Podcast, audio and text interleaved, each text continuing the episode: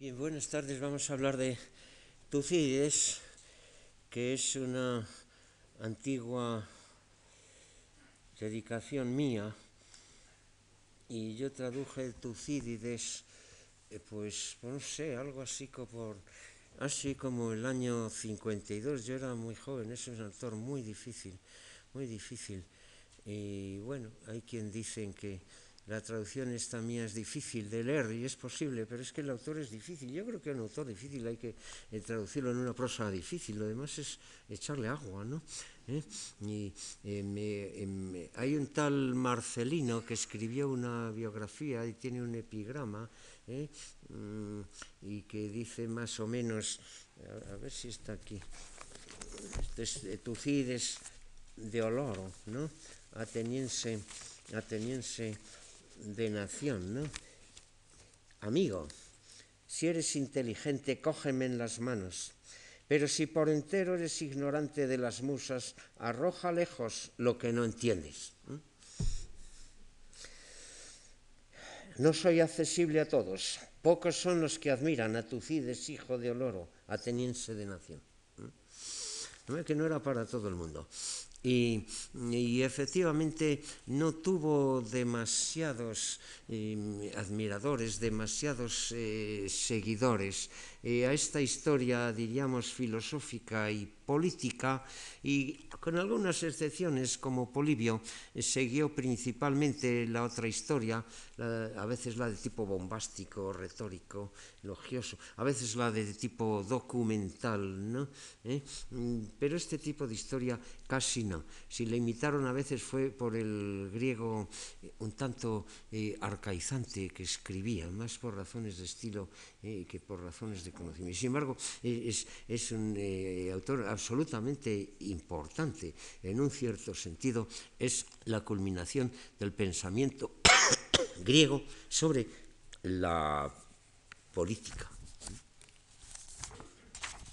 Y, bien, esto que traigo aquí, claro, es que yo, yo hice aquella edición y, fíjense, la anterior, la anterior eh, traducción al castellano de Tucides, em, pues es la de Diego Gracián, eh, que era secretario de Carlos V, ¿saben? ¿Eh?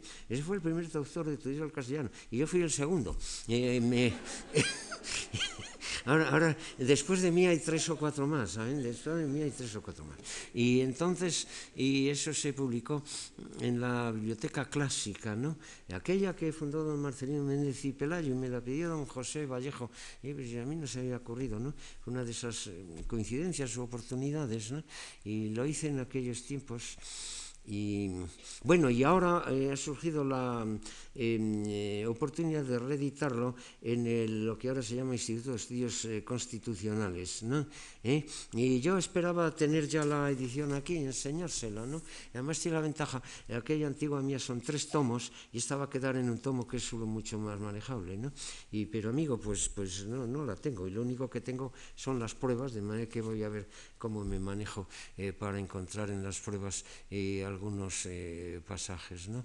eh, que quiero eh, citar.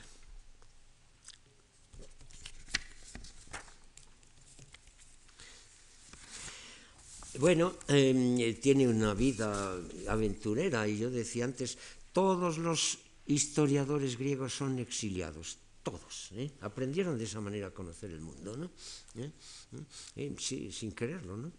Em, Tucides Em, fue desterrado de Atenas, ahora contaremos ese episodio, en el año 424, la guerra del Peloponeso se empieza el 431, el 24 él era general, uno de los diez generales de Atenas, y eh, por lo tanto debería tener por lo menos 30 años, es decir, que debía nacer en el 54 o antes, ¿eh? era un hombre joven, era, era general, ¿eh? Y era un personaje de familia aristocrática, ¿no? ¿Mm?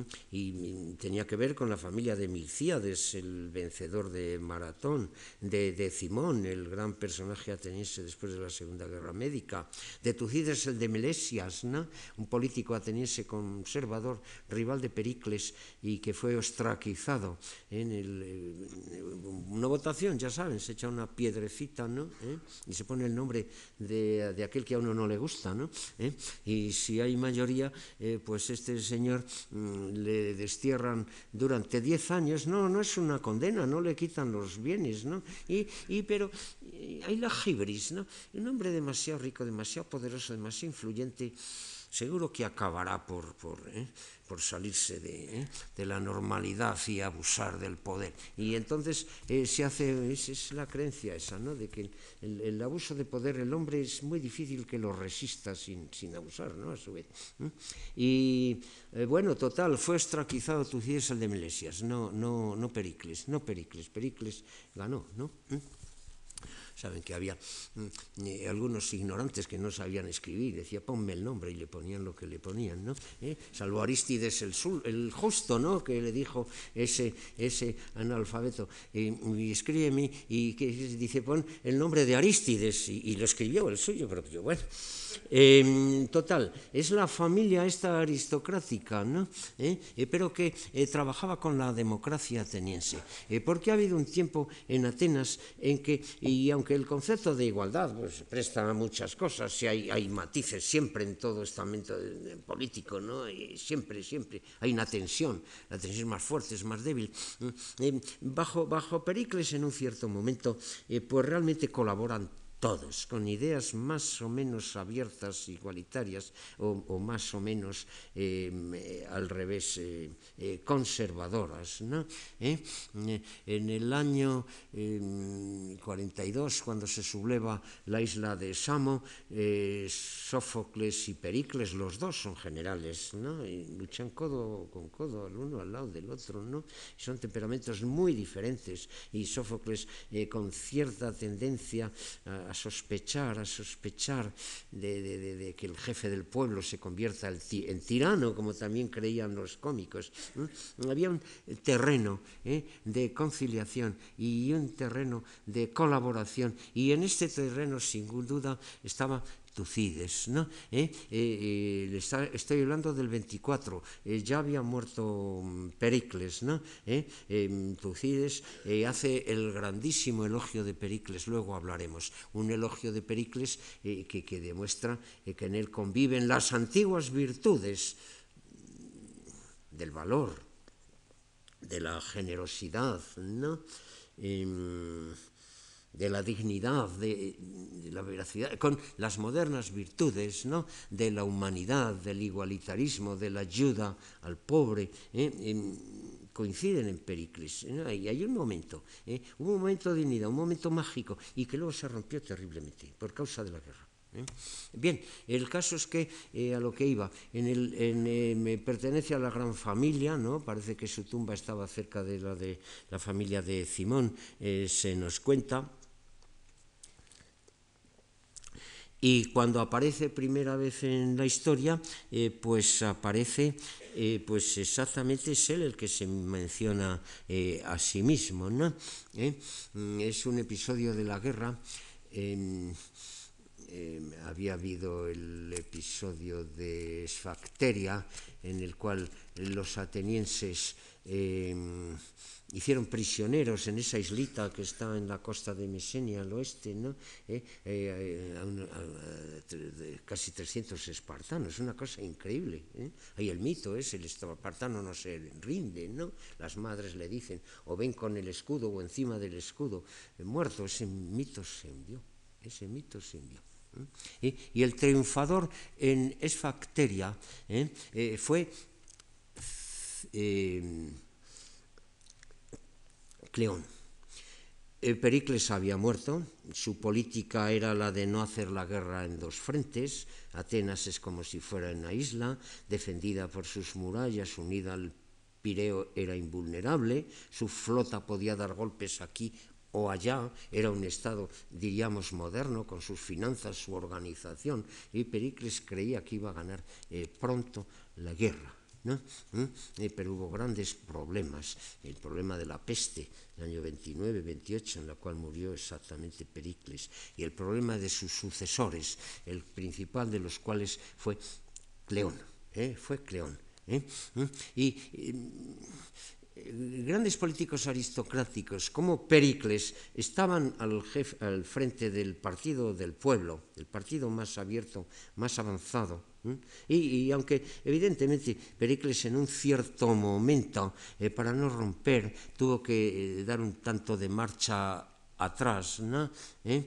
eh su política va por encima o por, va, por, detrás de, las ideas avanzadas, ¿no?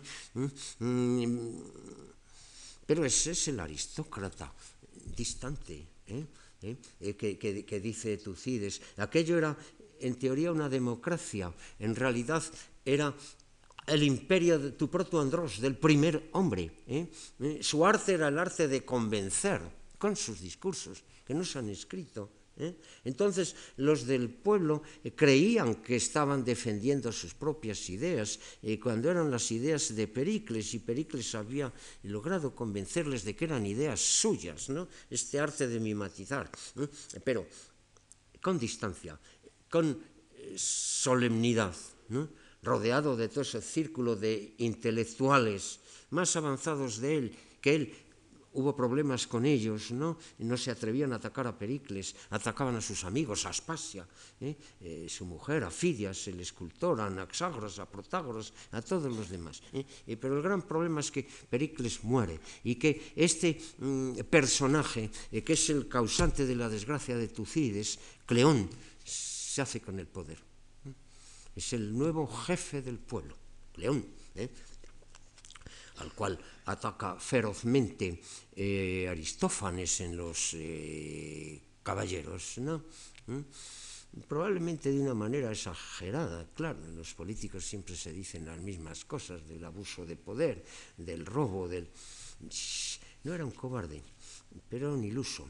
Bien, abreviando, mm, unha flota ateniense mm, eh, ha ocupado en frente de Esfacteria, en Misenia, un promontorio que es Pilos, na antigua cidade de, de Pilos, ¿no? Mm.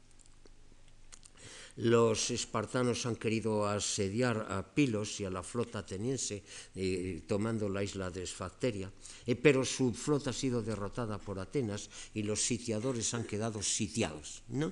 Los, espartanos están en Esfacteria, un islote, en el mes de agosto, eh, sin agua, y con esa armadura mm, eh, enorme. ¿Qué hacer? ¿Qué hacer? Pero los atenienses le tenían un miedo terrible a los espartanos, ¿no? ¿Eh? Y entonces en la asamblea eh, aparece Cleón. ¿eh? Cleón ha roto ya la imagen del político aristocrático, con buenas maneras, con pose elegante, ¿eh? Eh, con palabra moderada y culta. No, no, ¿eh? este es un curtidor, ¿no? ¿Eh? huele, a, los cueros que fabrica allí en el Pireo, dice eh, Aristófanes, ¿no? Lleva un manto desgarrado, grita, grita, grita en la tribuna, se pasea ¿eh? de una manera impresentable para el aristócrata y exagera, insulta. ¿eh? ¿Mm? ¿Eh? Los generales atenienses, que eran del partido más conservador, Nicias y Demóstenes, ¿no? ¿Eh? No, no, no, habían sido eh, capaces de traer a los espartanos de Facteria, dice y, va a la asamblea del pueblo y dice que si, que si los generales fueran hombres, una manera muy fuerte de hablar, que si los generales fueran hombres, eh, ya habría traído a los espartanos de Fateria. Y si él fuera general, se los traía en 20 días. ¿eh? Y entonces Nicias se levantó y le dijo, vete, ahí tienes el mando. ¿Eh? Y Tucides, eh, claro, evidentemente no ama a este personaje, porque es el que le desterró de Atenas, estuvo desterrado 20 años, ¿no? No le ama en absoluto. ¿eh? Él siempre habla con imparcialidad, claro, pero debajo de la imparcialidad hay cosas eh, que, que, que se ven. Y, y, y, Cleón dice, no, no, los señales sois vosotros, ya retrocedía cuando se veía en apuros, ¿no? ¿Eh? ¿Eh? Y, y, entonces el pueblo, eran los suyos, eran los que le votaban, ¿no? Pero se divertían mucho viéndole pasar un mal rato, ¿no? ¿Eh? Y empezaron a gritar en la asamblea, play, play, vete, vete, ¿no? Y fue. Y se trajo a los de Espaceria. Es curioso, ¿no?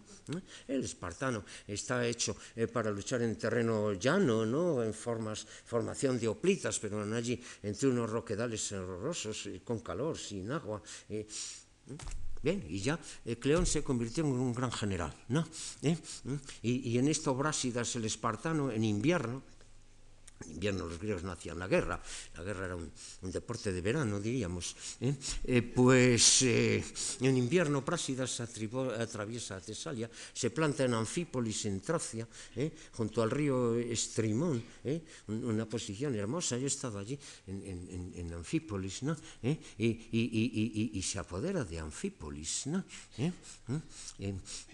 Una colonia ateniense en Tracia. Y Tucídides es el general ateniense que tiene una flota de siete navíos en Tasos, la isla de Tasos, que está allí a, muy poca navegación. Una isla muy hermosa, toda verde, al contrario de esos islotes rocosos del Egeo.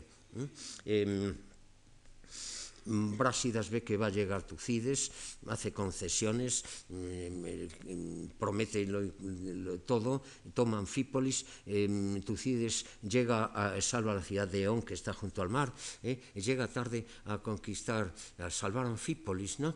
Y, y le destierra, simplemente, como si fuera el culpable. Este es el drama, ¿no? Este es el drama.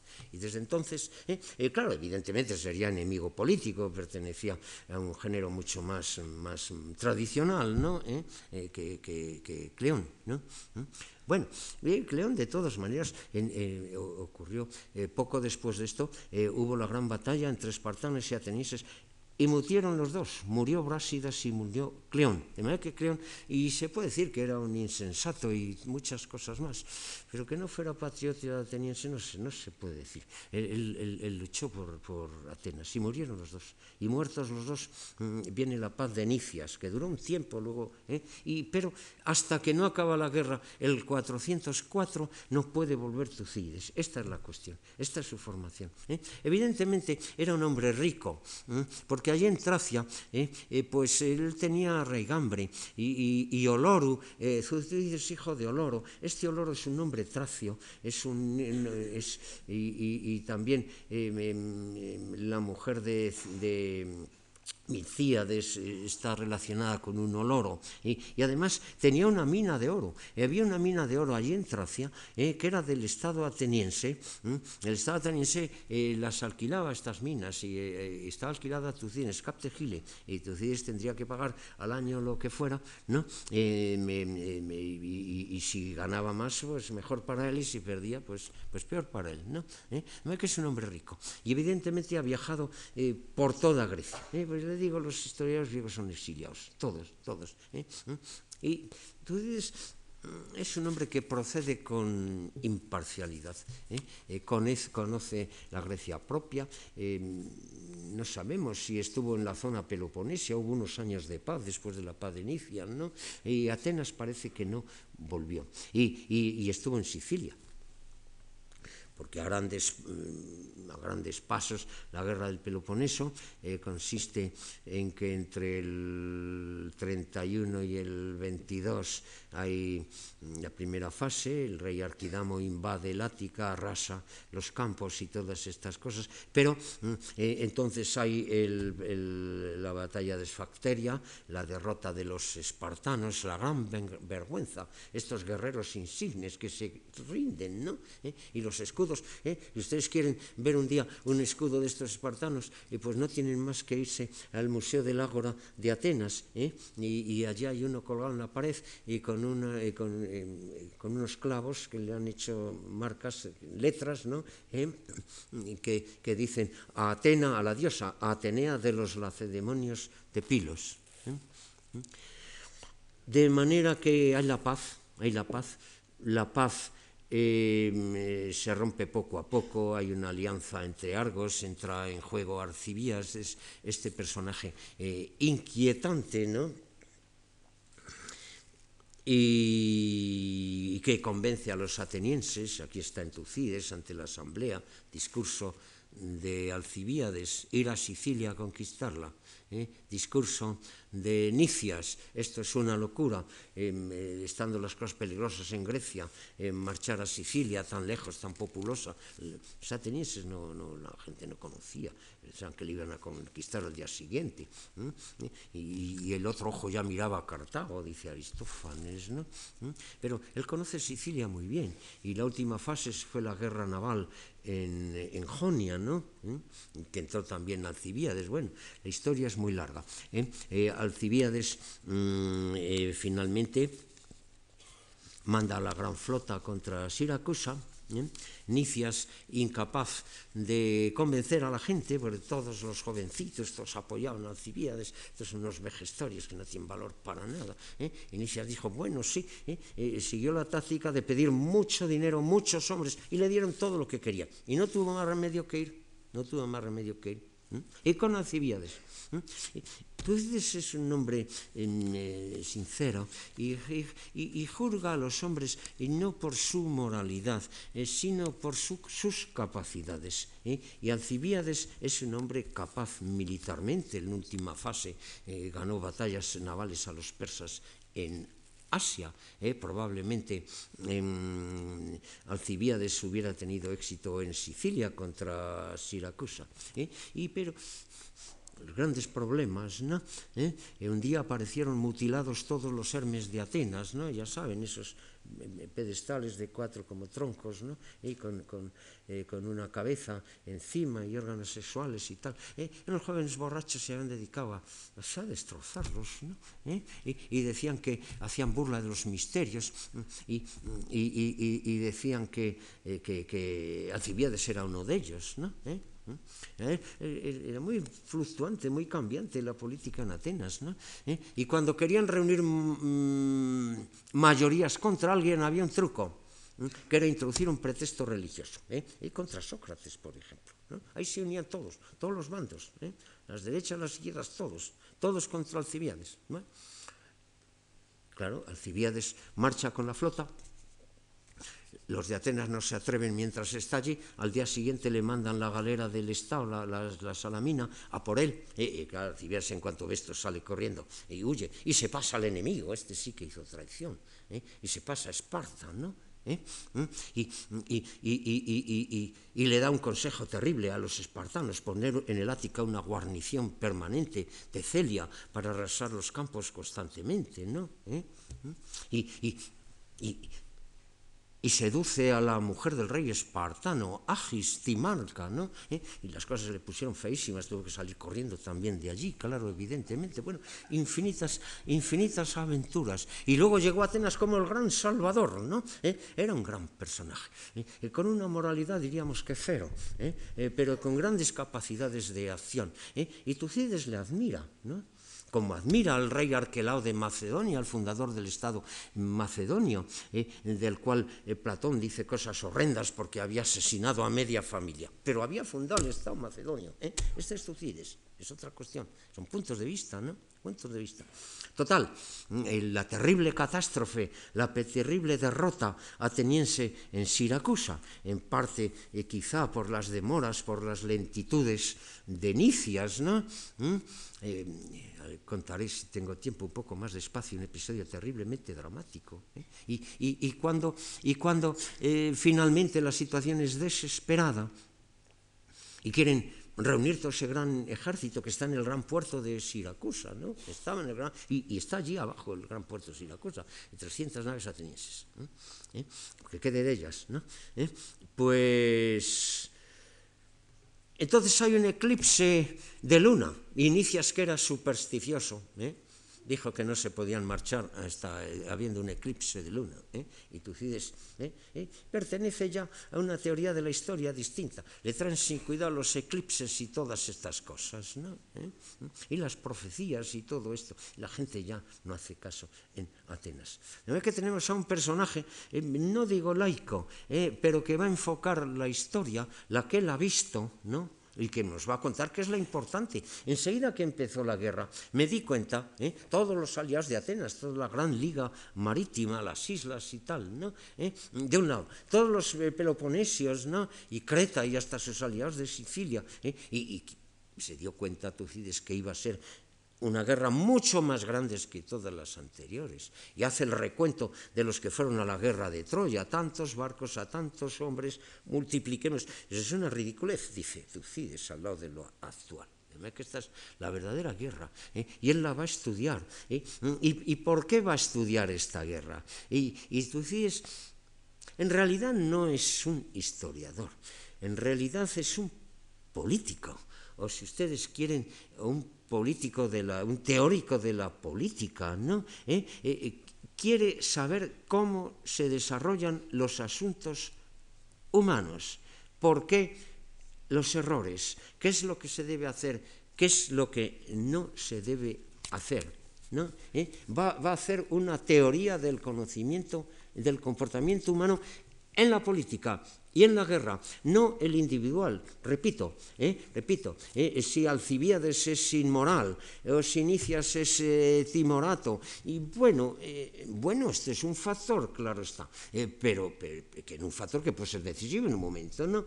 pero este no es su tema, este no es su tema. El tema es qué errores se cometieron. Pericles tenía razón, el no hacer la guerra en dos frentes. ¿no? El, en, en, en resistir dentro de la ciudad y dar golpes con sus flotas en todas partes. ¿no? ¿Eh?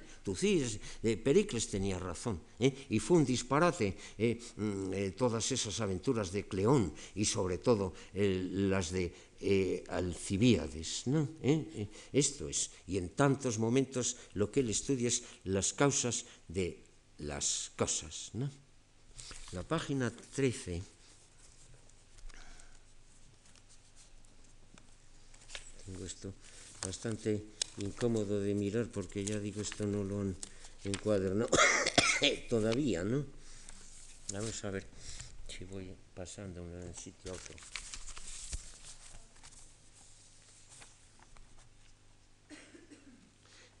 Mm, la verdad fue hallada con trabajo, dice.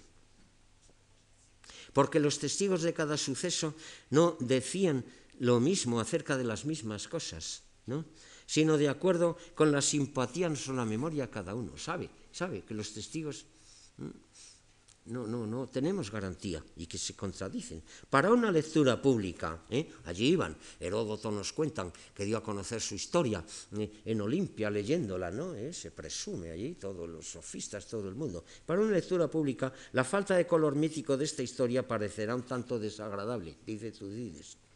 Pero me conformaría con que cuantos quieran enterarse de la verdad de lo sucedido y de las cosas que alguna otra vez hayan de ser iguales o semejantes, según la ley de los sucesos humanos. Luego hay una ley de los sucesos humanos. Se repiten las situaciones, ¿eh? se repiten los resultados, eh, porque hay una cosa que se llama la naturaleza humana, y la naturaleza humana tiene sus leyes y su constancia. Y esto lo sabían los médicos. ¿eh? De manera que lo que Hipócrates nos cuenta de la naturaleza humana, en qué circunstancias hay que proceder con el régimen de vida en tal enfermedad y enfermedad, este se aplica a, las cosas del espíritu y del comportamiento comportamiento, ¿no?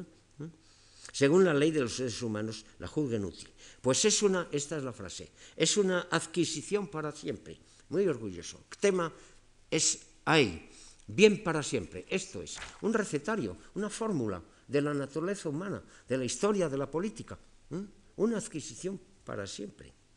Y no una obra de concurso que se destina a un instante. Evidentemente aquí lanza flechas envenenadas contra alguien, ¿no? Eso es claro. Y el programa está bien claro desde el principio. ¿Y, qué tiene que hacer el político? Buscar que ciertos desastres no se repitan. Ver qué, ha fallado. ¿eh? ¿Cuál ha sido el error? ¿Eh? non encontrará eh, sucesor hasta muchísimo más tarde en el curso de la, de la historia. Llegó la de Macabello, luego los ingleses y luego hay muchos más. ¿no? Eh, piensen que, y, claro, aquí se discute mucho, los alemanes son enormemente aficionados a eso. ¿eh? Eh, ¿Cuándo se escribió esto? ¿En qué año? ¿Esto primero? ¿Esto después? si lo hubiera escrito antes del año no sé cuántos, no se hubiera dicho tal cosa, todo, eso, eso, la Quellenforschung, ¿no? la investigación de las fuentes o la, o la fuentomanía. Lo más probable, eh, lo más probable es que Tucídides efectivamente ha tomado notas, ha tomado notas y quizá ha redactado algunas pequeñas partes, eh, pero la gran redacción de la obra es cuando vuelve a Atenas. Vuelve a Atenas en el 404, eh, cuando hay la amnistía, ¿no? porque, bueno, hay la, derrota de Atenas, los muros son destruidos, ¿no?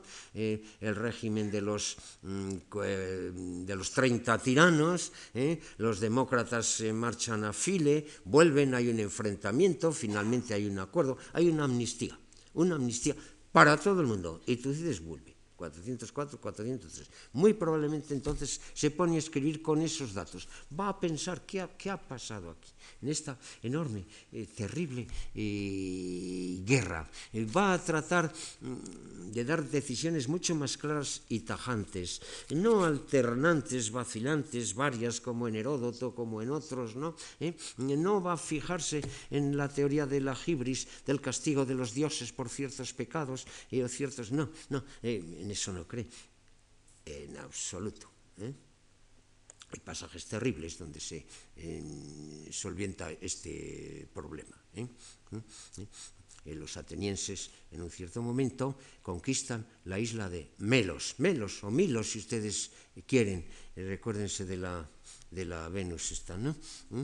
Y bueno, y esta era una islita en Doria, ¿eh? y, no había cometido ningún pecado, y sí estaba neutral, y, pero y a los atenienses que dominaban el Egeo, que hubiera una isla independiente de ellos, no les gustaba, y, desembarcaron, ¿no? ¿Eh? Y, Tucídides presenta el gran debate entre los melios y los atenienses. ¿eh? Y los melios dicen eh, que qué es eso de, ese crimen de atacar a los inocentes, de apoderarse de quien no les ha agredido. Los dioses os castigarán. Los atenienses se ríen, es una época ya post-religiosa, se ríen. ¿eh? Los dioses no se cuidan de estas cosas. La cuestión es que el que tiene poder lo impone. Esto es lo que sucede en las cosas humanas. ¿eh? Y esta es la tesis de Tucídides. Eh, el alma humana, la fisis, la fisis del hombre, ¿eh? todo, toda la naturaleza humana tiende a expandirse, tiende a actuar, tiende a triunfar, tiende a apoderarse de, a crecer en riqueza, en orgullo, en poder. Esto no se le puede reprochar a nadie. Y el que tiene un imperio, el que tiene un imperio, esto lo dice Pericles ¿eh? en uno de los discursos, el que tiene un imperio no lo abandona, lo defiende, lo defiende eh, simplemente. Ahora bien, la naturaleza humana consiste en adquirir, si se puede, algo más, ¿eh? y si se tiene más, la naturaleza humana quiere más y más y más, pero esto es naturaleza humana. También es naturaleza humana que el inferior se defienda, ¿eh? que no admita ese imperio, que se subleve contra él. Lo uno y lo otro es humano, las dos cosas, no hay nada que echarse en cara. Entonces, ¿qué es lo que hay que hacer? Una conducta racional. Lo que no se puede es abusar del poder hasta tal extremo que se cometan errores que sean detestables. ¿no? La naturaleza humana no se la puede dominar, no se la puede castrar, eh, como quería eh, Platón, pero no se la puede dejar libre como en ciertos héroes de tragedia eh, que acaban devoradas por su propia ambición. Hay que ver qué es lo conveniente, qué es lo práctico, qué es lo posible y qué es lo no posible. ¿eh? Esta es la cuestión. De manera que, y la justicia, bueno, en algún momento se dice, la justicia es algo que suele prevalecer cuando hay una situación de igualdad, ¿eh? pero entre dos, el grande y el pequeño, poca justicia. Ahora bien, el grande no puede abusar porque puede resultar de ahí resultados absolutamente detestables. ¿eh? Esta es la teoría. ¿eh? las naciones y los hombres se mueven por la conveniencia. La isla de Mitilene, o sea, Lesbos, se ha sublevado contra Atenas. Bueno, Atenas era, bueno, una, una arge, imperio. imperio no es una palabra que suene muy bien, en principio era una alianza de amigos, eh, luego fue cada vez eh, más obligatorio, se podía, era más fácil entrar que salir. ¿eh? Cuando, cuando una isla se subleva, los atenienses le mandan allí su flota como se la habían mandado a Samos en el 42, se la mandan mm, a, Lesbos, a, Mitilene. ¿no? Em, bien, y eh, estoy buscando a ver si encuentro ese pasaje porque es muy interesante. ¿no? ¿Mm? Los eh, atenienses están furiosos de que se les subleve una isla. ¿eh? Las dos islas grandes de su imperio eran Lesbos eh, y Quíos y Samos, tres, perdón. Estas tenían sus flotas, las demás solo pagaban y con eso los atenienses hacían sus grandes flotas y tenían un poder. pero, pero Lesbos sí, que, que, ahora le llaman Mitilene. Mitilene era la ciudad. ¿no? ¿Mm? entonces Mitilene, la ciudad capitula ante las flotas atenienses. ¿no? ¿Eh? Y entonces los atenienses, ¿eh? ¿Eh? bajo la instigación de este famoso Cleón de que le he hablado antes, decretan matarles a todos, así, sin más averiguaciones. ¿no? Bueno, al día siguiente eh, esto pareció atroz a algunos atenienses, ¿no? ¿Eh? y logran que se reúna eh, otra vez la asamblea. ¿no? Y, aquí hay los dos discursos enfrentados, ¿no? Em, están, yo creo, en el libro 3, vamos a ver si los encuentro. los dos discursos enfrentados. Em, Cleón, el demagogo, ¿eh? gritando, ¿eh? mala educación, ¿eh? ¿Qué es eso de tanto hablar? ¿Qué es eso de tanto discutir? Lo que hay que hacer es de una vez imponer nuestro poder. Y un personaje llamado Diódoto, Diódoto que defiende que se anule el decreto ese de dar muerte a todos los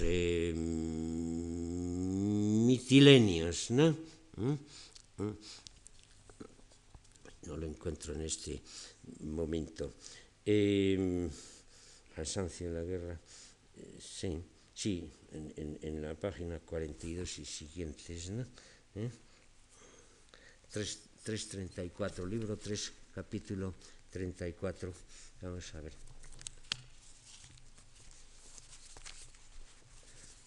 Y vean ustedes, Diódoto no va a argumentar diciendo esto es una barbaridad, ¿eh?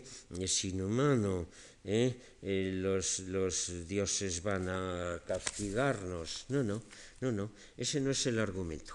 El argumento es que eso no es conveniente, eso no es práctico y eso será un daño para la propia Atenas. ¿Mm? Eh, vean, eh, el pragmatismo político le he llamado yo en algunos sitios, ¿no? Eh, ¿Qué es lo práctico? ¿Qué es lo conveniente? ¿Qué es lo que va a dar resultados? ¿no? Si, si en todas las islas hay un partido pro-ateniense demócrata y un partido anti-ateniense oligárquico, ¿no? En algunos momentos han confluido y todos los de Mitilene se han sublevado contra Atenas, pero si a todos los se sublevan y, eh, y sometéis, los vais a matar a todos sin más, no vais a dejar posibilidad en ninguna ocasión ¿eh? de, que haya una vuelta, de que haya un arrepentimiento, vais, vais a, perder, a quedaros sin posibilidad de aliados en ninguna parte. Es absolutamente em, eh, insensato. ¿no? Esta es la, esta es, esta es la cuestión. ¿eh? ¿Eh? Dice, dice Cleón. Ya en otras muchas ocasiones me he dado cuenta de que una democracia es incapaz de mandar sobre todos, y más ahora ante vuestro arrepentimiento respecto a los mitilenios. ¿eh?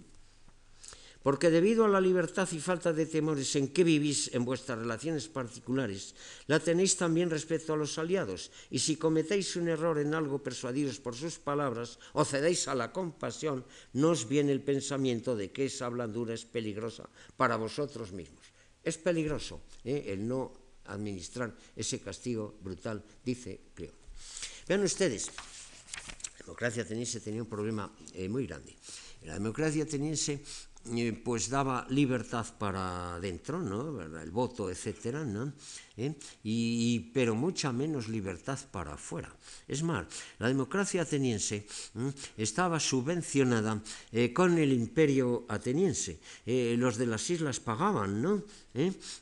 Y con eso el pueblo de Atenas vivía y tenía salarios, tenía, etcétera. de manera que era mucho más democracia para adentro que para afuera, ¿no? Y yo he comparado eh, algo así, eh, ¿cómo? Eh, cuando la, la, la, la, democracia em, inglesa y de, y de la época victoriana y todo eso, mm, bueno, era pagada por las, por las colonias, ¿no? ¿Eh? la democracia era para adentro. ¿Y las colonias qué hacían? Eh, pues dar materias primas y todas estas cosas que ya se saben. Algo así pasaba. Y había una cierta mala conciencia, ¿no? Una cierta mala conciencia. ¿eh?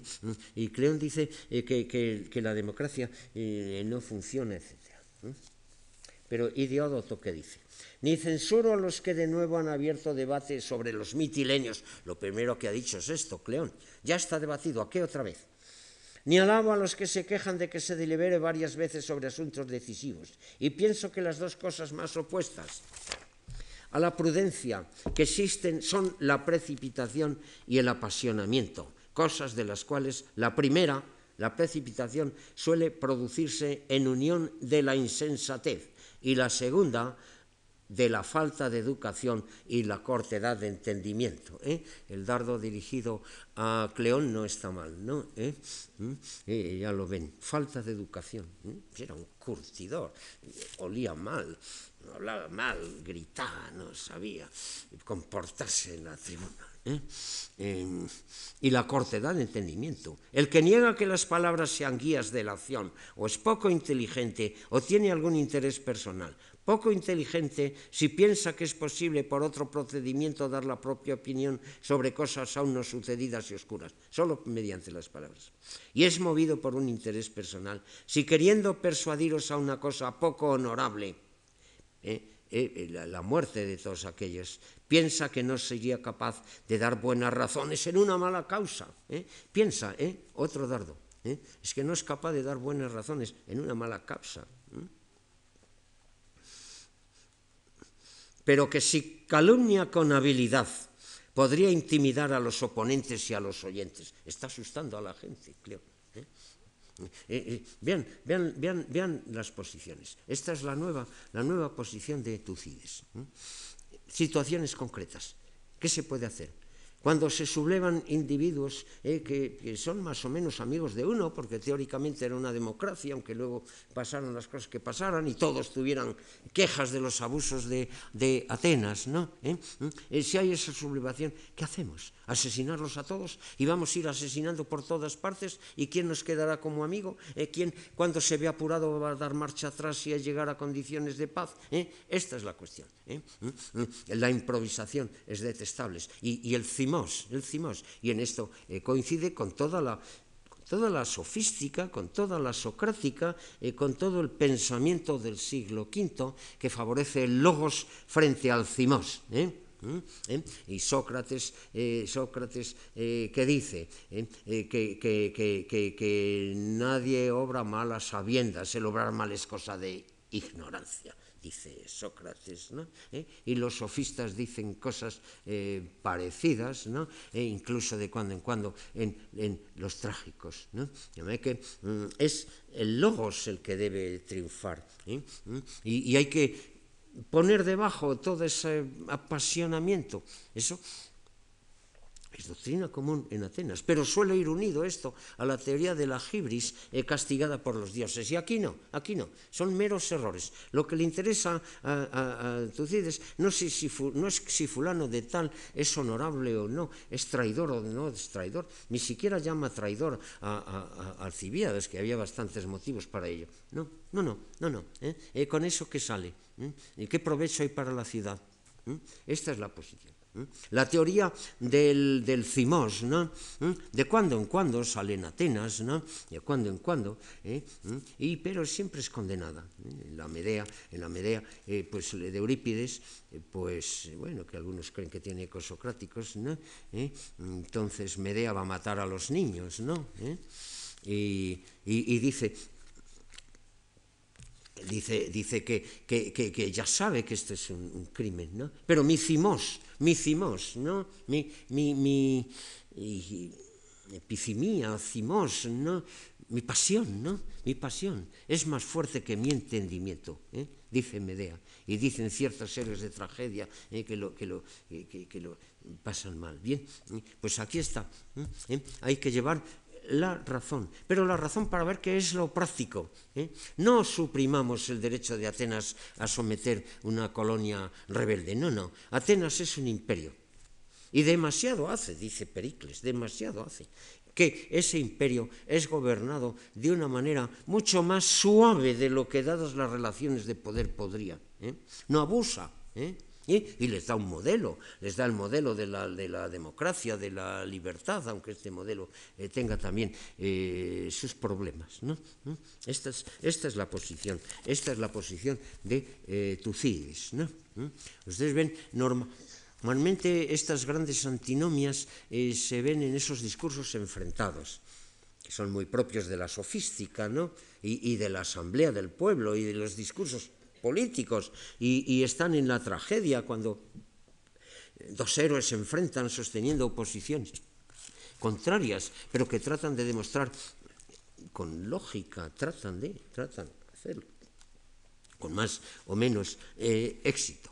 De manera que mmm, vamos a Sicilia o no. ¿eh? Nicias dirá una cosa, ¿eh? Alcibíades dirá la cosa contraria. Hay una asamblea en el libro 2 eh, en Esparta. ¿Qué hacemos? ¿Eh? ¿Declaramos la guerra a Atenas o no? ¿Eh? ¿Eh? Había una serie de problemas.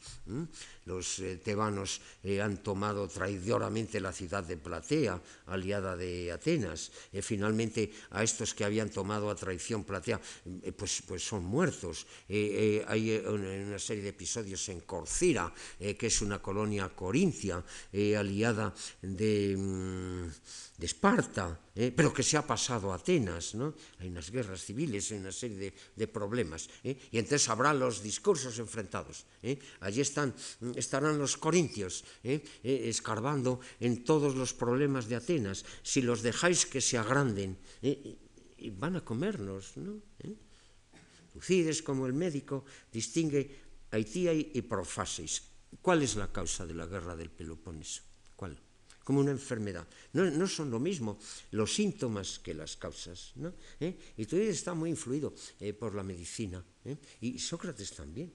El filósofo es el médico del alma, ¿no? ¿Eh? Y, y, y, el político, el político tiene que ser el médico de las sociedades, el que le tiene que decir qué es lo que se puede hacer y qué es lo que no se puede hacer y qué consecuencias tiene lo uno y lo otro. Y esto lo conoce porque se han dado ya muchos casos y la naturaleza humana es constante y, y las cosas y se, se, repiten. ¿no? De manera que esta es más o menos mmm, la posición en Tucides, ¿no? ¿Eh? Y siempre habrá los dos antagonistas enfrentados. ¿no? ¿Eh? En, en, en, en, la asamblea de Esparta están los corintios ¿eh? y sostienen eh, todo eso. ¿eh? Atenas es un poder expansivo, se apodera de Corcira, se apodera de Platea, se apodera... ¿eh? No, nos va a reducir a nada. ¿eh? ¿Eh? ¿Eh? Hay que cortarlos, hay que cortar ese avance. ¿eh? Estos desgraciados corintios, ¿no? Y que, tenían dos flotas, ¿no?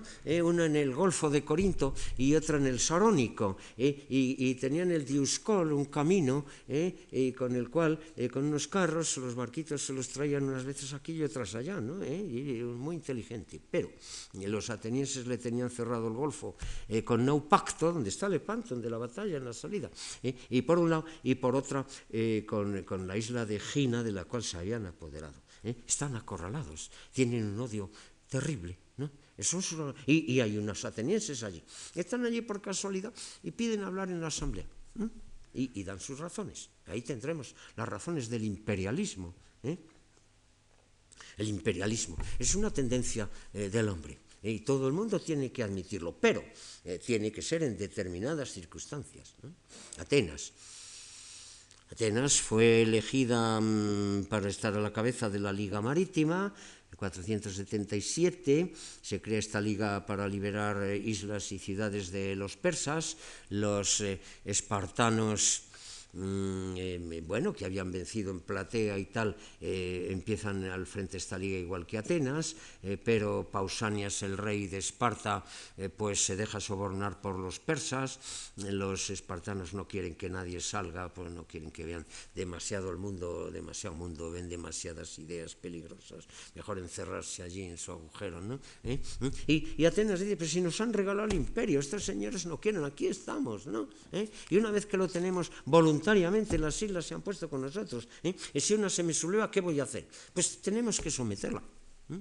Bueno, es normal que se subleven, sí, es normal, porque a nadie le gusta estar sometido, caramba. Entonces no hay por qué ver con malos ojos que se subleve una isla. Es completamente normal. También es normal que la repriman, pero hasta qué extremos, ¿eh? hasta unos extremos racionales. ¿no? Estas son las posiciones que se defienden en, en todos estos discursos. ¿no? Hay que evitar la gibris en aquello que tiene de peligrosa, ¿no? No hacer esas locuras de Creón, ¿eh? gritar locuras, ¿no? ¿Eh? Y, luego Cleón, bueno, sin embargo, Cleón no hizo tan mala figura, ¿no? ¿Eh? puesto que logró traerse a los espartanos de Esfacteria y murió luchando por Atenas, ¿no? pero metió a Atenas en una vía peligrosa, la cual era ya difícil salir. Entonces, es la conveniencia lo importante. ¿Eh? ¿Eh? Y esto se ve. ¿Eh? ¿Por qué se alían unas ciudades y otras? Por conveniencia. Cuando hay la guerra de Sicilia, resulta que en un bando y en el otro hay, hay, ciudades muy numerosas y en los dos hablan Jonio y, Dorio, a veces se confunden, ¿no? Es pura cuestión de conveniencia. Los de Corcira se pusieron al lado de Atenas ¿eh? y aunque por su raza pues eh, tenían que ver con los corintios, ¿no? ¿Eh? Y, y, hay montones de casos semejantes. Son, y, y, en la, y en la política interna, bueno, hay igualdad, ¿eh? pero hay también el axioma, todos son iguales. Todos tienen iguales derechos legales, ¿no? Entonces pueden acudir a los tribunales, eh, bueno, eh, pero eh, aquel que por su prestigio es superior, pues puede ser elegido en las votaciones. ¿no? Y un hombre como Pericles, ¿no? pues está por encima de todos gracias a su axioma, lo que en latín, en latín tradujeron por auctoritas, ¿no? en el monumento de un ancirano, en ese testamento de Augusto, ¿eh? donde habla de sus habla de su auctoritas, ¿no? en las versiones griegas traducen por axioma, axioma es la palabra de Tucíes. ¿no? Esto es. ¿Y, qué es un jamártema? ¿eh? un pecado. Es un error, es un error, es el apasionamiento, es el pasarse, ¿eh? como hace Cleón, ¿eh? como hace Alcibíades. ¿no? Es otro error, las demoras de Nicias. ¿no? De que la flota ateniense en el 415 eh, va a tomar Siracusa, ¿no? y primero para en colonias afines a Atenas, en Region y en Catana y en Naxos y tal y en vez de llegar el primer eh, momento a Siracusa, eh, pues este Nicias es vacilante. Es viejo, ¿eh? es un hombre eh, conservador, eh, es muy rico, le tiene, hace favores a la gente y de esa manera mantiene su prestigio, y, pero, pero es muy poco osado, tiene un miedo terrible del qué dirán, tiene miedo a la asamblea de Atenas. Bueno, prefiere invernar un invierno en Catana y, y cuando llega a Siracusa es demasiado tarde ¿eh? Es demasiado tarde. ¿eh? cuando los atenienses quieren circunvalarla, eh, no, no, logran hacerlo sin dejar un hueco por el cual se cuela un espartano con un ejército gilipo que ayuda y, y, siempre igual y siempre igual y cuando el tema ese de la retirada ¿no? entonces estos son errores, no, no, no se está juzgando a, nadie, ¿no? Una persona honorable, el Nicias, acabó fatal, ¿no? ¿Eh? Acabaron matándole a él y a, y a ¿no?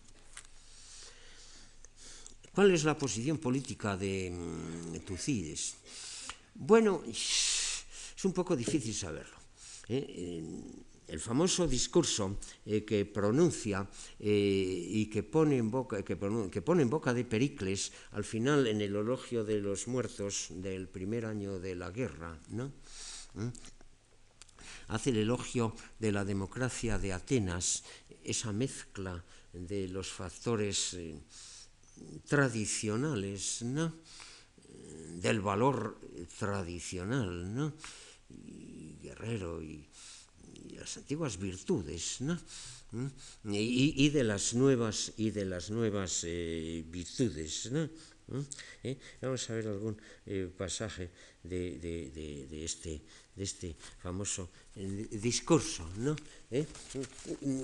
Hay una síntesis y es, muy verosímil que Tucídides en ese momento, aunque evidentemente es de un sector más conservador que Pericles, que por otra parte había dado bastante marcha atrás en muchas cosas, ¿no? ¿Eh? pues, pues evidentemente lo ve, lo ve con, con, con alegría, con, con satisfacción. Vamos allá. Este famoso discurso está en el 2 no sé si es el 42 o algo por el estilo.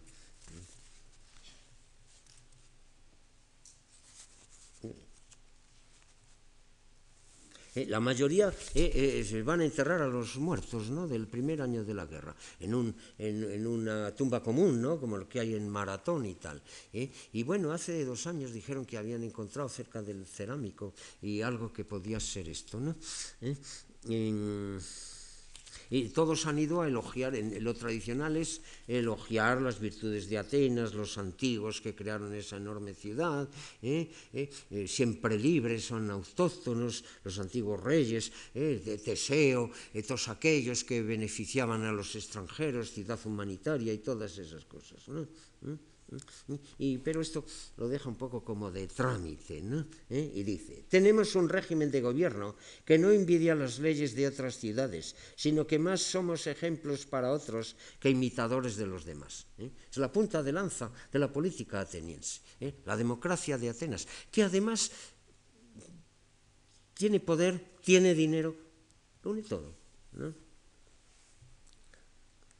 Su nombre es democracia por no depender el gobierno de pocos, sino de un número mayor, de acuerdo con nuestras leyes.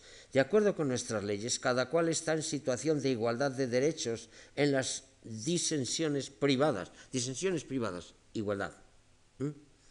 Mientras que según el renombre de cada uno, a juicio de la estimación pública, tienen algún respeto, el renombre de cada uno, el axioma este, ¿no? Tienen algún respeto, es honrado en la cosa pública. ¿Eh? ¿Qué? Es honrado Pericles. Y no tanto por la clase social, no es la clase social lo que prima, a que pertenece, como por su mérito. Ni tampoco en caso de pobreza, si uno puede hacer cualquier beneficio a la ciudad, se le impide por la oscuridad de la fama. Todos, todos pueden levantar la mano y decir algo útil para la ciudad. ¿no? Esa es la teoría, la democracia está en, en, en, ¿cómo se llama?, en, ciertas eh, tragedias que hacía Eurípides allá por los años eh, 20, ¿no? Eh, recordando los antiguos eh, eh, comienzos de Atenas, y luego, luego Eurípides se desinfló mucho viendo las cosas que pensaban. ¿no?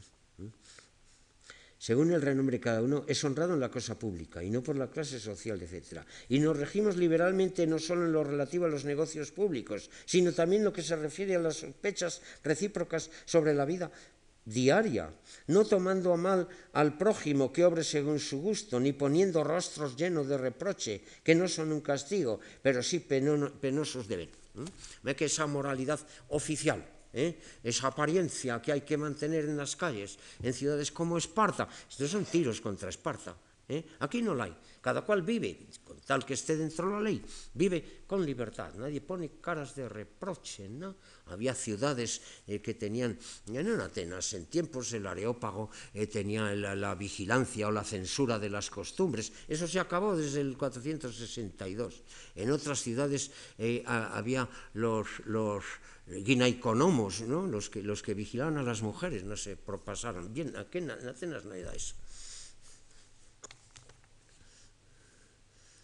Y nos regimos liberalmente, no solo en lo relativo a los negocios públicos, sino también en lo que se refiere a las sospechas recíprocas sobre la vida diaria. ¿eh?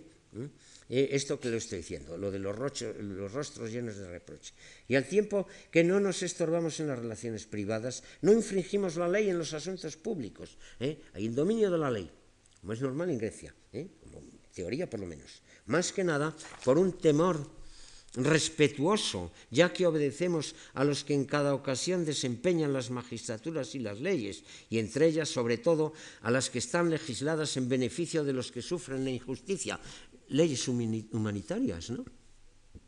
Y a las que por su calidad de leyes no escritas traen una vergüenza. Las leyes no escritas que están sobre el antiguo, agraptanómima, ¿eh? ¿Eh? las leyes no escritas, o, derecho natural si ustedes quieren, ¿eh? pero en, en, el origen esas leyes no escritas son las defendidas por los dioses, son las que alega Antígona para enterrar a su hermano contra, contra la opinión del Estado, contra los dictámenes de, de Creonte, ¿eh? las leyes no escritas, estos. ¿eh? Hay ciertas eh, cosas horribles, no están escritas, pero hay un código de moralidad. Pero vean que aquí esas leyes no escritas no, no tienen carácter divino, no se habla de ello ya. Todo es un plan completamente humano. Además, nos hemos procurado muchos recreos del espíritu, tenemos juegos y sacrificios anuales, hermosas casas particulares, cosas cuyo disfrute diario aleja las preocupaciones. ¿eh? ¿Eh? El lujo con que se vive, bueno, lujo bastante relativo, eh, pero evidente más que, en, que en, Esparta, donde están todo el día haciendo ejercicios militares, ¿no? y beben el caldo negro, esa sopa negra que dicen que para gustar de ella hay que haberse bañado en el Europa en el Eurotas, en el río, pues, es pues, bastante repugnante, ¿no? ¿Eh? Mm. en el espíritu, ¿eh? en la tragedia, en los juegos, ¿eh? en todas esas cosas. Y en lo relativo a la guerra, diferimos. Tenemos la ciudad abiertos a todos, esto es. Y, en Esparta, ¿qué? ¿Eh? Cada poco cogen a los extranjeros y los ponen en la puerta. Nunca impedimos a nadie, expulsando a los extranjeros que la visite y contemple a no ser tratándose de alguna cosa secreta. Pues confiamos no tanto en los preparativos y estratagemas con nuestro vigor de alma en la acción. ¿Mm? ¿Eh? El tema de la belleza, ya lo han oído. ¿eh? Amamos la belleza con poco gasto y la sabiduría sin relajación. La belleza, eh, un poco exagerado, claro, este discurso tiene una parte de propaganda política, ¿no? Eso no se puede negar, ¿no? Y porque... No, Me, me la belleza, eso es absolutamente evidente y cualquiera que vaya a Atenas o los museos lo puede ver ahora mismo, ¿no? Y lo del poco gasto, ¿eh? Mm, ustedes saben, ¿no? ¿Eh? El, el, tesoro de la liga que estaba en Delos con un pretexto Atenas, eh, digo, Pericles se iba a la Acrópolis, ¿no? Estaba más seguro, decía. ¿Eh? Y, lo gastó. Y bueno, le pidieron cuentas y, dijeron, y dijo Pericles eh, que lo había gastado en lo conveniente. ¿eh? estas eran las cuentas de Pericles. En lo conveniente. Bueno, en hacer la Acrópolis en belleza y con poco gasto. Bueno, con bastante gasto de los desgraciados de las islas, ¿no? estos son los que pagaban la belleza esa, eh, supuestamente, con bastante gasto. Pero, en fin, el disfrute era para todos. ¿eh? Los de las islas tenían que venir a los tribunales de Atenas. Y, ¿eh? Amamos la belleza con poco gasto y la sabiduría sin relajación. La tesis esa de que la sabiduría relaja en Atenas no vale. Todos los atenienses son buenos soldados, son grandes defensores de la ciudad. Utilizamos la riqueza como el medio para la acción, más que como motivo de jactancia. ¿eh? El noble, el aristócrata, ¿eh? este que va con sus carros de caballos a los Juegos Olímpicos, ¿no? ¿Eh? que hace monumentos gastándose el dinero para presumir, nada de eso. Esto es el elogio de Atenas. Eh, nos preocupamos a la vez de los asuntos privados y de los públicos, y gentes de diferentes oficios conocen suficientemente la cosa pública, pues somos los únicos que consideramos no hombre pacífico, sino inútil, al que nada participa en ella, en la vida pública. Y además, eh, eh, contra Sócrates, ¿no? y Sócrates, ¿qué es eso de que mm, entren en la cosa pública y sean magistrados para señores que no saben nada? La política debe ser técnica, dicen los socráticos, dice Platón. ¿eh? Aquí no, ¿eh? saben lo suficiente. Bueno, hay una excepción en Atenas, ¿no? Saben que cargos serán por sorteo, pero, pero a, poner generales y administradores de Hacienda por sorteo, a eso ni los atenienses se atrevieron, ¿no? ¿Eh? Eso ya era un poco excesivo. Pero todo lo demás era por sorteo. Si todos son ciudadanos, ¿por qué no? la ciudad entera es la escuela de Grecia. Y creo que cualquier ateniense puede lograr una personalidad completa en los más distintos aspectos y dotada de la mayor flexibilidad y al mismo tiempo el encanto personal. Este es el autoelogio de Atenas. Y luego el famoso tema, el famoso de tema de, las mujeres. ¿Eh? ¿Eh? Eh, la mejor de las mujeres es aquella de la que menos se oye hablar entre los hombres. ¿eh? ¿Eh? La mujer ateniense, la mujer casada, entiéndame, ¿eh? tiene que estar recogida en casa, la casa es, su imperio, ¿no? de administradora, de llevar los esclavos, de todas estas cosas. ¿no? Y normalmente no sale más que en fiestas, procesiones, algunas circunstancias especiales. ¿no? no participa en la cosa pública, claro, no participa en la cosa pública. bueno, en fin, ya saben la, historia de Aspasia, ¿no? ¿Eh? ¿Eh? Y Pericles está bueno, casado, no sé si decir la palabra casado, ¿no? Eh, con Aspasia, ¿no? Aspasia, la Milesia, ¿no? Aspasia, la, ciudadana Mileto, es una antigua ateniense, ¿no? Eh, mm, que ha retornado a Atenas el 450, ¿no? Y, eh, con un tío del otro Alcibíades, un Alcibíades el Viejo, etcétera, etcétera. Y, y, como no es ciudadana ateniense, no, no, puede, no puede casarse, no puede contraer matrimonio. Entonces queda en el estatus de, de concubina. Bueno, había concubinas muy importantes de muchos hombres políticos, eh, mujeres mucho más ilustradas ¿no? Eh, que la mujer tradicional encerrada en casa y que no tiene cultura, etcétera, etcétera. ¿no? Eh, entonces, em, Aspasia, mm, como, como, no puede ser la mujer tradicional porque su estatus de no ateniense se lo prohíbe, ¿no?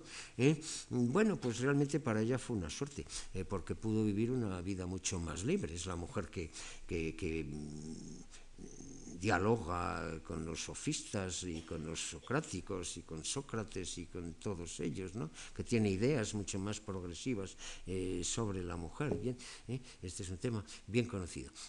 ¿eh? claro, sí, Pericles no puede abstenerse de, bueno, poner, de hacer concesiones a la mayoría conservadora de Atenas, claro, porque se le podía decir que mm, respecto al tipo de mujer, esto que él tanto elogia, eh, pues la verdad, eh, personalmente eh, pues, pues prefería el otro, personalmente prefería el otro, prefería las pasias, ¿no? De, las mujeres, la mejor es la que menos se habla entre los hombres y de Aspasia se habla muchísimo, ¿saben? Muchísimo. con, con em, la conciliación de toda clase de, de posiciones, pero dentro este eh, ambiente que trata de aunar el igualitarismo y, y la cultura eh, democrática eh, con los valores eh, militares cívicos eh, de legalidad tradicionales, eh, eh, con esto eh, Pericles ha logrado esta amalgama. ¿eh? Claro está, ha tenido que dejar mm, fuera a sus amigos. Eh, sus amigos, eh, pues ya le digo, Anaxágoras y Fidias y todos estos están muy mal vistos por la sociedad tradicional, ¿no? Incluso Sócrates, ¿no? En un discurso como estos toma una posición mucho más conservadora de la que probablemente toma en su vida privada. Y, y.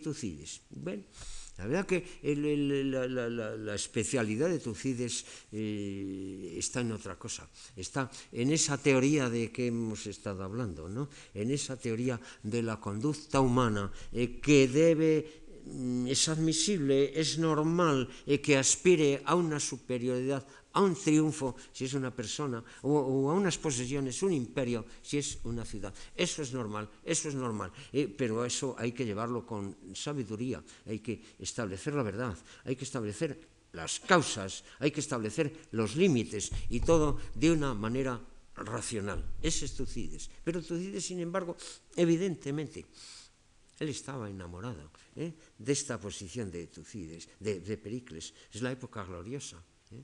Fíjense, fíjense que Pericles eh, pronuncia ese discurso en el, me imagino que es el 430 antes de morir, ¿no? ¿Eh? El 430. Mm, y bueno, no sabemos cuándo empieza a ser general, claro general era por un año, es general en el 24. ¿eh? De que cuando él es general y tiene 30 años o más, eh, cuando tiene el encontronazo eh, con Cleón, que evidentemente es un encontronazo político, ¿no? porque pertenece a los extremos del espectro, ¿no? ¿Eh? Y, pues él rememora aquella época feliz, ¿no? En la cual Pericles decía que se podían conciliar los diversos extremos, ¿no? ¿Eh? Y, y, y, que una conducta eh, racional mantendría el imperio ateniense y, y Atenas eh, se impondría frente a Esparta y todos estos bárbaros de los, de los tebanos y toda esa gente. ¿no? Ese era el gran ideal. ¿Eh? Y, y, el tiempo un poco penumbra y allí estaban eh, Anaxágoras, todos los demás, la élite intelectual de Atenas. posiblemente eh, cuando escriba esto Tucídides, después del 404, esto es una cosa tan antigua, tan remota, que lo ve iluminado ¿no? Por una aureola de, de belleza, de ideal que parecía que se podía coger con las manos, ¿no? Y que estalla cuando Pericles muere en el 29, cuando él es expulsado en el, en el 24, eh, y, y 20 años errando por Tracia y por estos sitios, y los terribles desastres, los terribles desastres en Sicilia, ¿eh? ¿Eh? Cuando, cuando, cuando Nicias no es capaz de tomar Siracusa, cuando viene eh, el, el, nuevo ejército eh, con Demóstenes, un nuevo ejército viene, y Demóstenes dice, bueno, Aquí ha fracasado Nicias por debilidad y por dejar pasar el tiempo. Y al día siguiente de llegar hace un asalto a la Cradina. ¿eh? ¿Eh? No sé si conocen Siracusa. ¿eh? Encima de Siracusa había la isla Ortigia, ¿no? eh, que ahora está unida. Allí los griegos siempre se ponían una islita, como hay en Ampurias, en otros sitios. ¿no? ¿Eh? Mm, eh, Ortigia, ¿no? ¿Eh? el nombre de una, una, una, ninfa. Una ninfa había, había venido huyendo de su perseguidor el río Alfeo, eh, Alfeo bueno, bien, y, y, luego se ha agrandado Siracusa, y más allá está eh, la Cradina, una meseta de forma triangular ¿no? Eh, eh, que es la que era la clave para conquistar eh, Siracusa, la defensa de Siracusa y tal. Y allí en la Cradina, eh, si se va ahora mismo, se encuentran restos de las fortificaciones de la guerra esta del 415, 15, 14, 13, ¿no? Y de los Dionisios, esos de que he hablado antes, ¿no? Eh, el otro día. ¿eh? ¿Eh? Eso ya es un poco posterior, el hablé del, del 88 y de manera que Atenas había querido tomar Siracusa, había fracasado, ¿no? ¿Eh? y posteriormente eh, hay allí un tirano que acaba con la democracia de Siracusa, desde luego, ¿eh? y que se impone allí en la Cradina y se permite el lujo de traer al gran intelectual de Atenas como una joya de su corona y a Platón, lo que pasa es que el asunto le salió muy mal a él y al otro y a los demás. Pero en fin, esto me interrumpo. Y el hecho es que el ejército de Nicias está ya agotado, ¿no? Y llega Demóstenes con un ejército refresco y dice Demóstenes, vamos a saltar por las buenas inmediatamente, esta misma noche, ¿eh? la Cradina. ¿eh? Y se mancha eh, subiendo eh, por los escarpes en una región que no conoce, ¿no? Y, es una noche oscura y no hay luna y se embrollan unos con otros, eh, cada uno conoce la consigna del enemigo, se creen que hablan en Dorio y que son enemigos, resulta que hablan en Dorio y son amigos, y hay el grandísimo desastre. Y, y ya solo queda la batalla en el puerto ¿no? y, la retirada, y la retirada, y, demorada por las tonterías de Inicia, por la historia del eclipse ¿no? y la muerte eh, de, los dos generales al atravesar un río y los atenienses eh, prisioneros, todo ese enorme ejército prisionero. En las latomías iban a, a Siracusa, están las latomías, las canteras abajo donde estaban los prisioneros, ¿no? ese terrible desastre y los otros terribles desastres ¿eh? que me cuentan de, de, de, Alcibíades, ¿no? de, este, de este niño bonito, ¿no? de este individuo que presumía cuando no había nada de qué hablar de él, le cortaba el rabo al perro para que tuvieran algo que decir, ¿no?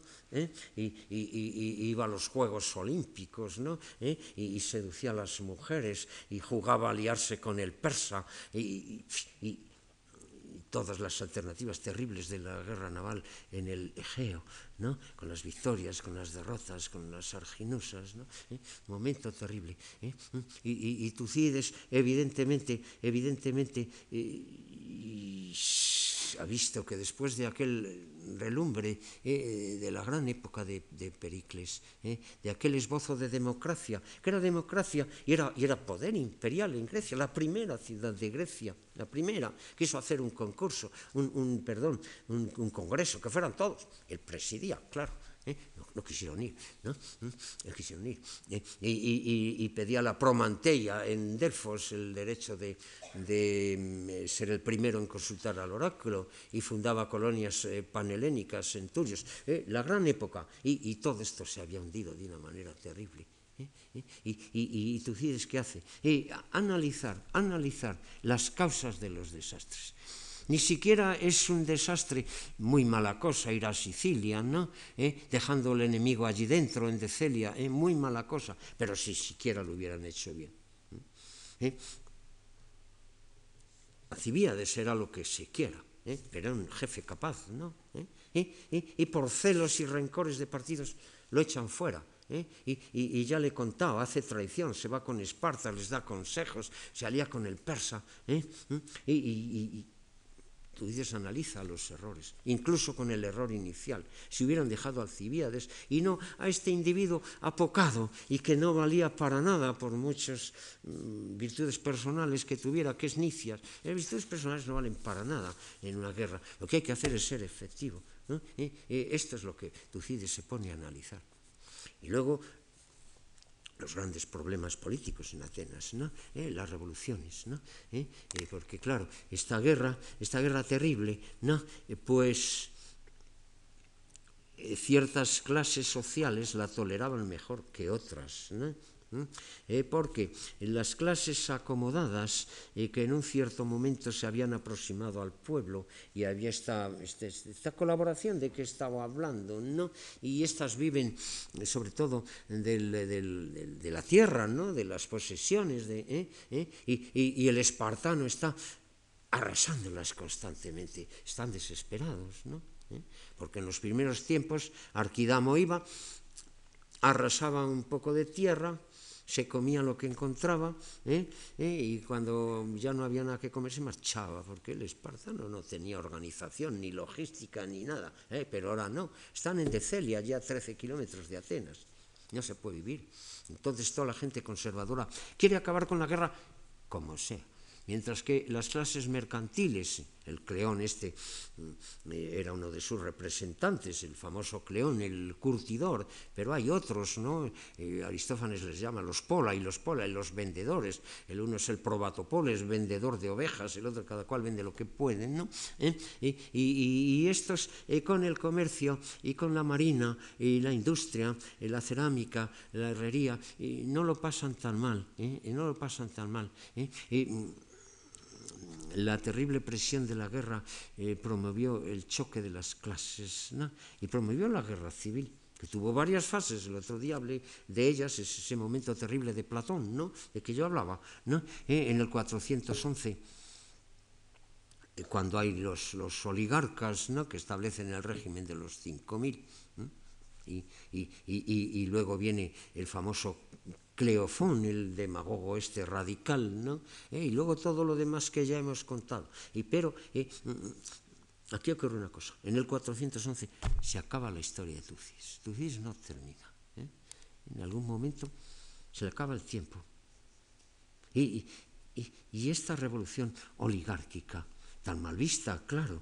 ¿eh? Y, vino la reacción. Primero vino una suavización, ¿no? ¿Eh? Pero después hubo el enfrentamiento radical eh, de los imperialistas estos de Cleofón y demás, ¿no? Mm, y bueno, ¿y cuál era la posición de Tucidiso? Esto se ha dicho mucho.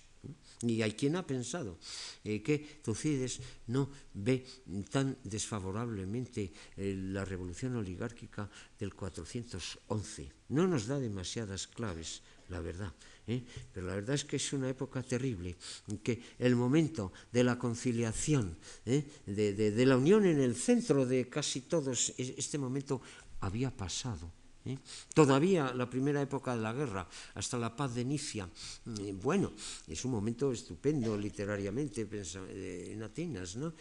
Y todavía, y, pero todas estas locuras de Alcibiades y, lo de Sicilia y todo esto acabó por sumir Atenas en una situación horrible. Lo sabe. ¿eh? Y hay, capítulos terribles en Tucides. ¿no? El, el, capítulo, eh, por ejemplo, eh, sobre el cansancio, el, el, descreimiento. Ya la gente no cree en los dioses, ni en lo sagrado, ni en nada. Da igual hacer una cosa y otra. Se muere de todas maneras. ¿no?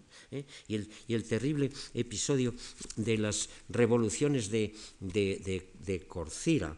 ¿no? a ver, en la 169, a ver si lo encuentro. ¿eh? Eh, cómo se pierden los valores humanos, cómo eh, se degrada la sociedad en, estas situaciones críticas extremas, ¿no? y todo esto lo cuenta Tucides. ¿no?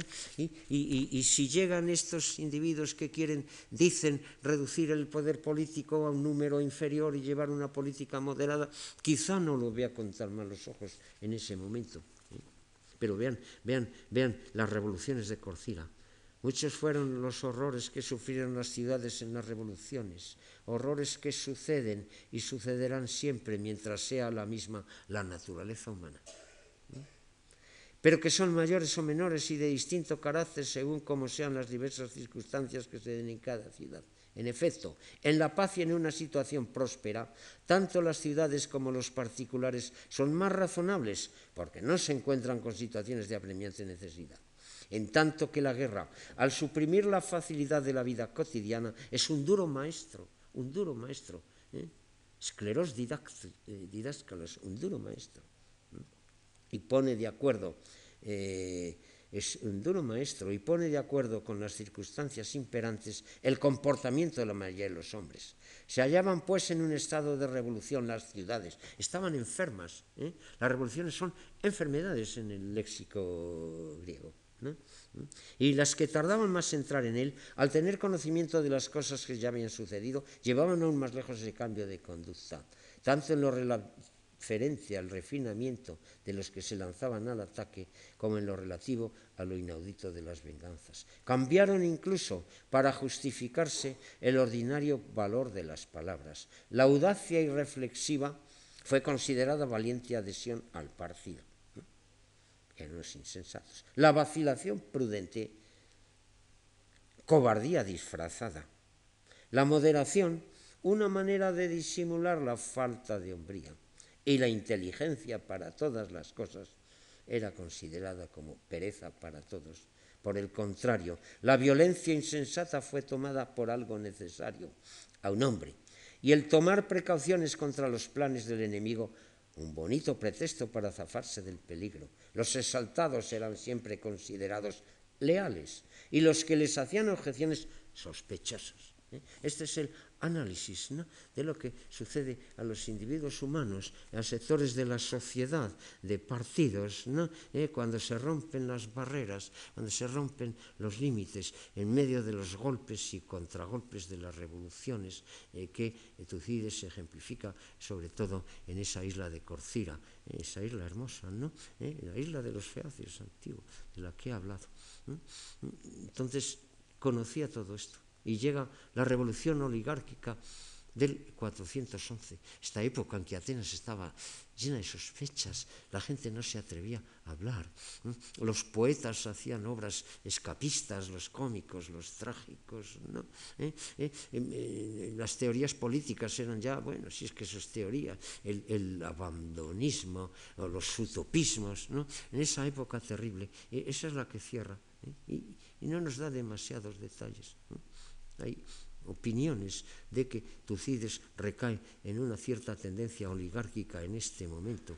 Es posible, ¿eh? pero tengamos en cuenta las circunstancias. El momento pasó, Atenas volvió en cierto modo al buen sentido, Cleofón cayó, Terámenes logró la paz con Esparta, eh, logró que las murallas de Atenas no fueron eh, derribadas, ¿Mm?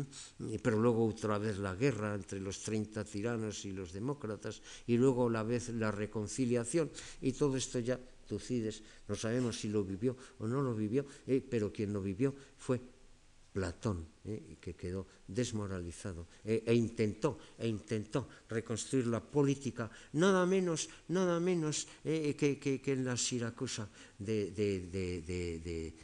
Dionisio. Iba a convertir aquel, aquel soldado eh, que se preciaba de llevar a la gala intelectual de Atenas allí y, y resulta que se encuentra con alguien que quiere convertirlo en filósofo, un poco extraño.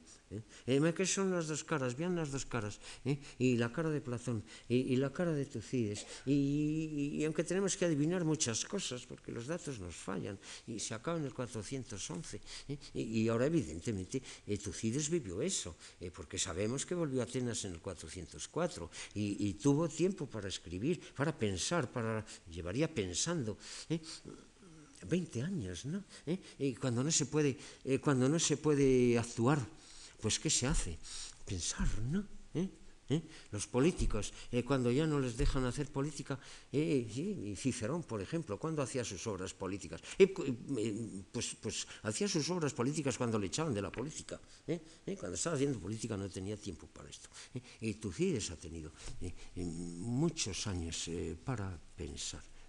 Y eh, en vez de escribir un tratado, porque un tratado de teoría política no lo hay realmente en Atenas hasta Aristóteles, de política escriben todos, pero eh, tangencialmente, etc. ¿eh? No escribe un tratado de teoría política, pero piensa mm, que una historia de la guerra del Peloponeso, del choque de todos los griegos, unos con otros, de, de, una serie de circunstancias de, a que he aludido, es un ejemplo, es una imagen, es una imagen, es una imagen de lo que ha sucedido y de lo que no debería volver a suceder.